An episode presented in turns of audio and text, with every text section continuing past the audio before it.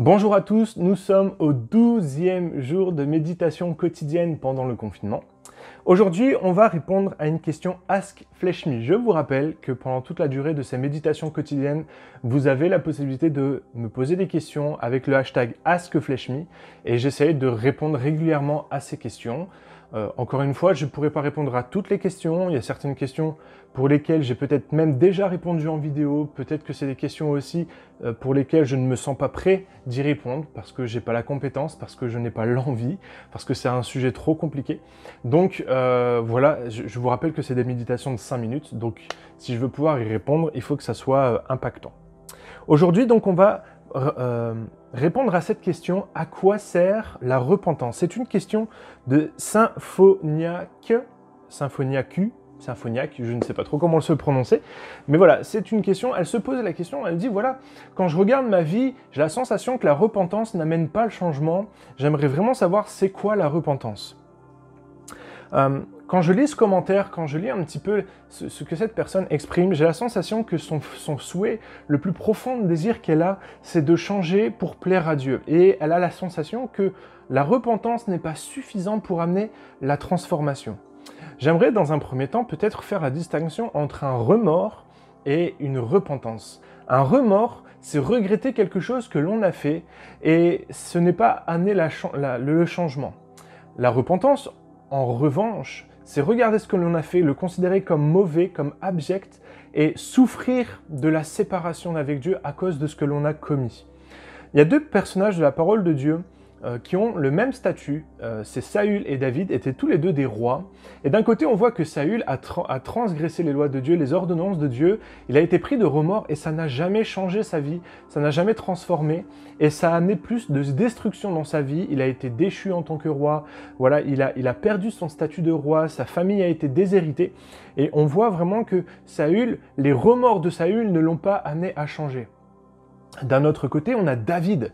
David, lui, il a chuté de la même manière. Il a été couché avec une femme mariée. Il a commis un meurtre euh, par, euh, euh, voilà, il a commis un meurtre.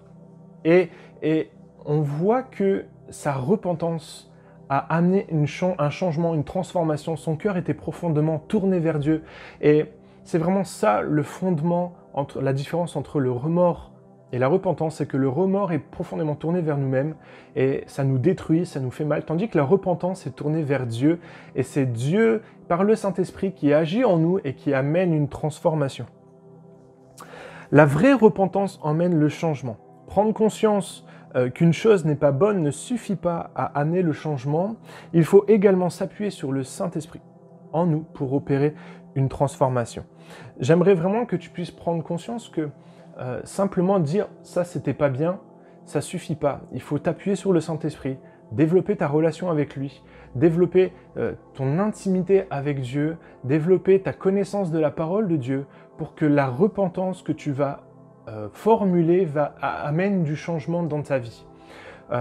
ce que ça risque, si tu, si tu restes juste sur un remords que tu as pour quelque chose que tu as fait, ça amène de la destruction, ça n'amène rien de bon. Et on voit Judas a été pris de remords et il s'est suicidé. Et donc j'aimerais vraiment t'encourager à prendre conscience que la repentance doit amener le changement.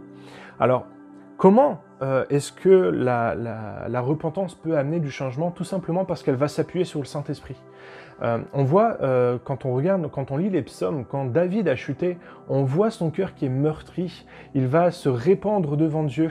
Il va, il va vraiment chercher la présence de Dieu en disant Je suis une personne mauvaise, j'ai besoin de transformation. Il va s'appuyer sur le Saint-Esprit qui va opérer une transformation en lui, qui va aussi opérer une guérison par rapport à ce qu'il a commis. Et c'est ça la repentance. La repentance, c'est pas juste un acte humain, c'est pas juste quelque chose que nous on fait pour essayer de s'approcher de Dieu. C'est vraiment la rencontre entre un désir de l'homme de changer et le Saint-Esprit qui vient opérer un changement, une transformation dans notre vie. Seule la repentance, si, on veut euh, chercher la repentance seule, on risque de rester au remords. Mais si le Saint-Esprit vient nous transformer, vient nous changer, alors c'est là qu'intervient une vraie repentance, qui amène une transformation et un changement de vie. Voilà, j'espère avoir répondu à la question. C'est une question qui est assez compliquée.